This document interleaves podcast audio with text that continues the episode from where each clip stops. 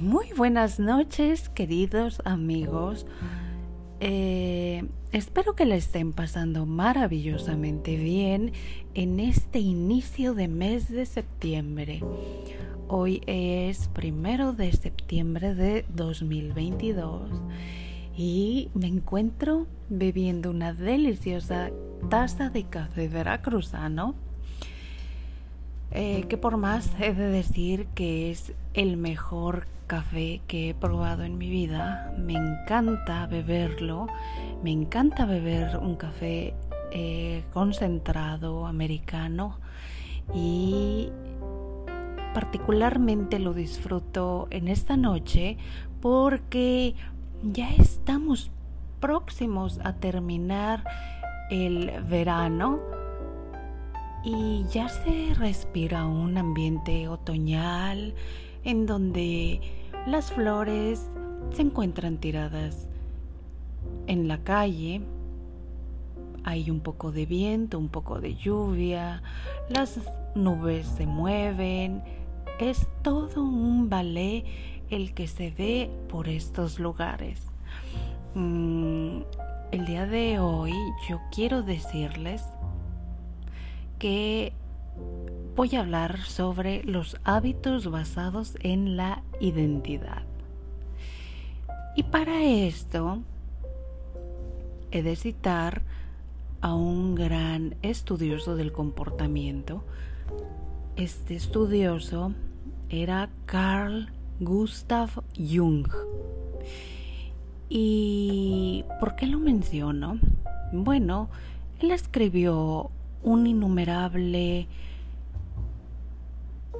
conjunto de obras y en esta ocasión me he documentado con un libro que se llama Los arquetipos y el inconsciente colectivo. Este conjunto de obras eh, fue escrita por Jung y él comienza a esbozar un análisis sobre los comportamientos de las personas que, bueno, al final del día las personas son únicas y son irrepetibles, pero Mm, él eh, definió 12 arquetipos con valores y comportamientos con los que cualquier persona puede definirse. Dicho de otro modo,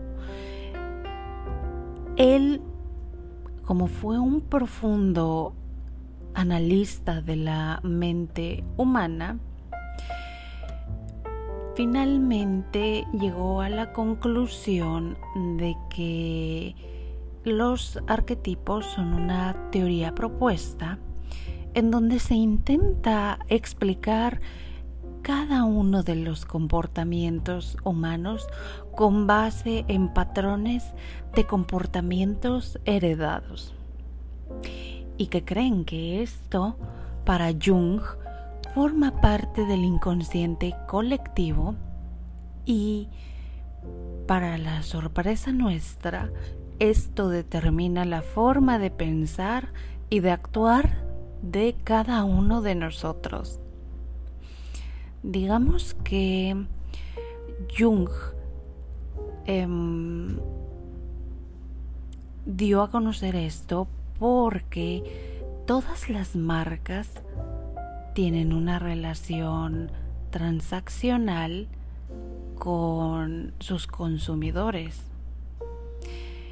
Y digamos que estos arquetipos fueron mm, vistos para clasificar a las personas. Por ejemplo, hay un arquetipo, el número uno es el inocente, en donde sus características principales son la honestidad, la humildad, la simplicidad, pero sus mayores miedos son la negatividad, la complejidad y la angustia. Entonces, eh, digamos que este tipo de personas son buenos escuchando, perdonando, porque su buen corazón no les permite sentir rencor hacia nadie más. El segundo arquetipo es el hombre común. El hombre común es amigable, es auténtico, es incluyente y sus mayores miedos son la hostilidad, la exclusión, el aislamiento. Digamos que el hombre común tiene la finalidad de permanecer. El hombre común se integra fácilmente a la sociedad porque es uno más. El tercer arquetipo es el héroe y sus características más em, relevantes son la honestidad, la experiencia, la valentía y sus mayores miedos son la incompetencia, la cobardía, la imposibilidad.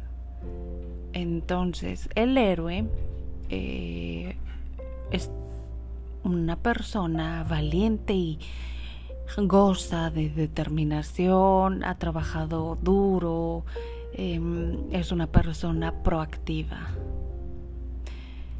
El cuarto arquetipo de Jung es el cuidador y sus características más relevantes son ser servicial, ser grato, y tener una actitud de soporte.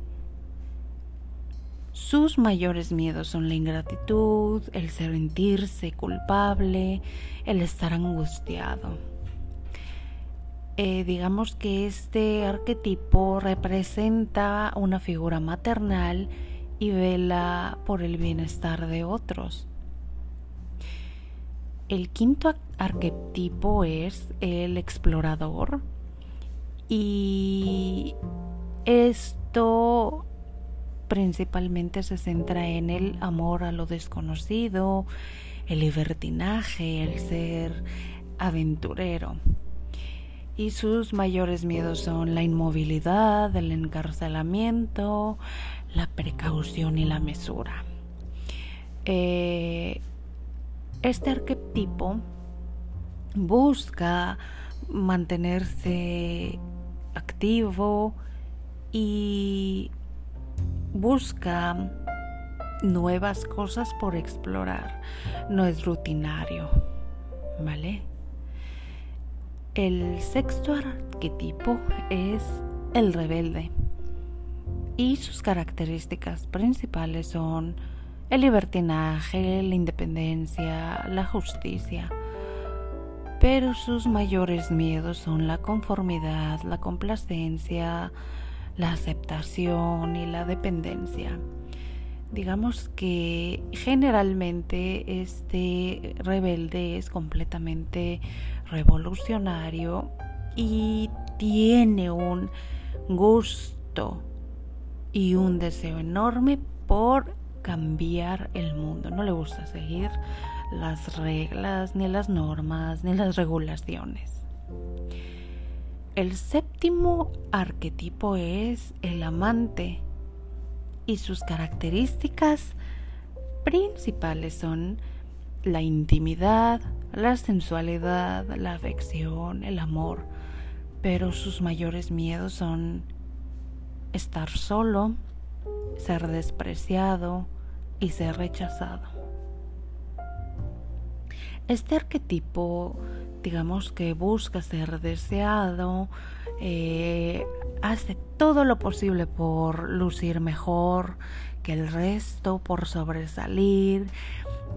Y como son tan pasionales, puede ser que sus juicios se nublen y que finalmente sean despreciados. El octavo arquetipo es el creador y sus características principales son ser provocativo, original e innovador. Pero sus mayores miedos son la desilusión, la indiferencia y la familiaridad. El creador generalmente busca ser original, auténtico e innovador. Le fascina crear y desarrollar cosas nuevas para impactar a los demás. ¿Vale? Eh, digamos que el creador es perfeccionista. El noveno arquetipo es el bufón y sus características principales son la diversión, la felicidad y ser positivo. Pero sus mayores miedos son el aburrimiento, la soledad, la infelicidad y la tristeza. Digamos que el bufón es aquel ser humano que tiene una capacidad tan grande de hacer reír a los demás. Eh, no importa la edad que tenga, para él es simplemente importante mantener la diversión en el ambiente y es su mayor atractivo por ese gran carisma que tiene. El décimo arquetipo es el sabio. Sus características principales son la sabiduría, la experiencia, la inteligencia. Pero sus mayores miedos son la ignorancia, la desinformación, la locura.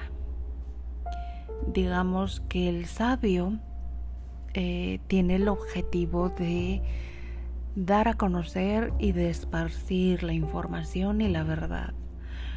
Eh, nunca va a terminar de aprender y él está consciente que él quiere estar en constante aprendizaje sobre la vida en general. El arquetipo número 11 es el mago sus características principales son la visión, el descubrimiento, el anhelo y el deseo. Pero sus mayores miedos son el desconocimiento, el estancamiento y la incertidumbre. Eh, así que el mago tiene mucha imaginación, y desea crear un futuro mejor para todos. Es un soñador que busca hacer todo lo posible por hacer realidad sus sueños. Em, el arquetipo número 12 es el gobernante. Este arquetipo tiene como características principales el poder, el éxito y la prosperidad. Pero sus mayores miedos son la debilidad, los errores, o sea, el cometer errores y la pobreza. Digamos que es un un ser autoritario y a veces puede intimidar con su presencia. Tiene una gran personalidad y suscita mucho respeto y poder. Em, con base en lo que acabo de decir, estos arquetipos de Jung le sirven a las marcas y a las personas para definir un modelo de personalidad y de mm, imagen humana. Entonces, su principal intereses que sirve para establecer similitudes con los que los consumidores pueden identificarse, ¿vale? Entonces, eh, una vez que sabes esto, sería conveniente que tú me dijeras con qué arquetipo tú te identificas y con base en ello eh, tú comiences a hacer unas actividades que te voy a decir en donde comiences una generación de hábitos basados en la identidad que te acabo de dar, en la identidad que Jung nos, nos da, ¿vale? Entonces, en una hoja de papel vas a dibujar un círculo aproximadamente de 10 centímetros de diámetro y dentro de ese círculo vas a dibujar otro círculo más pequeño y dentro de ese círculo otro círculo más pequeño.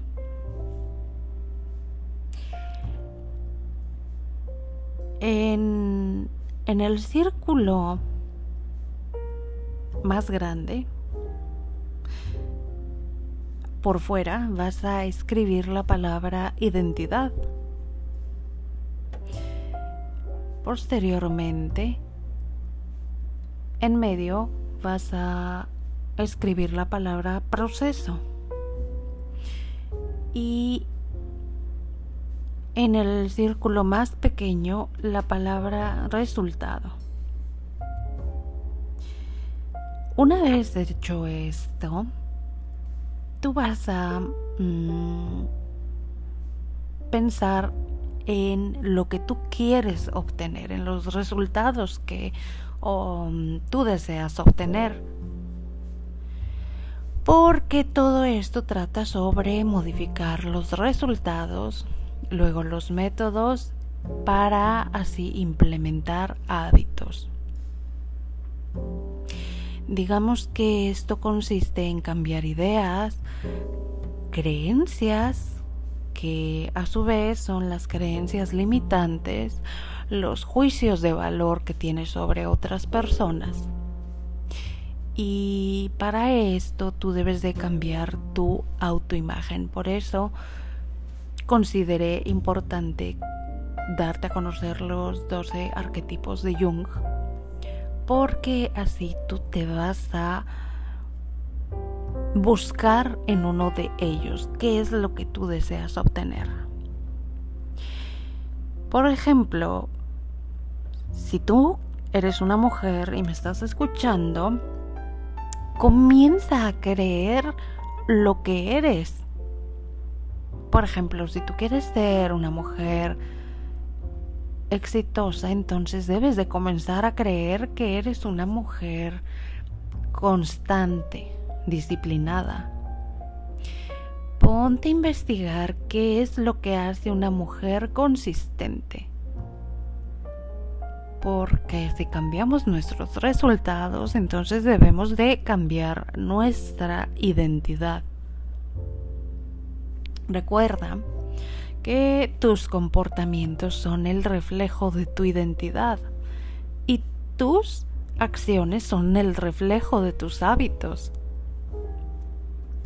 Así que, primero, hoy debes de pensar el tipo de persona en la que te quieres convertir. Y luego debes probarte a ti misma en pequeñas victorias. Por ejemplo, si tu objetivo es convertirte en escritor, si tú te quieres convertir en un escritor, ¿qué es lo que hace un escritor?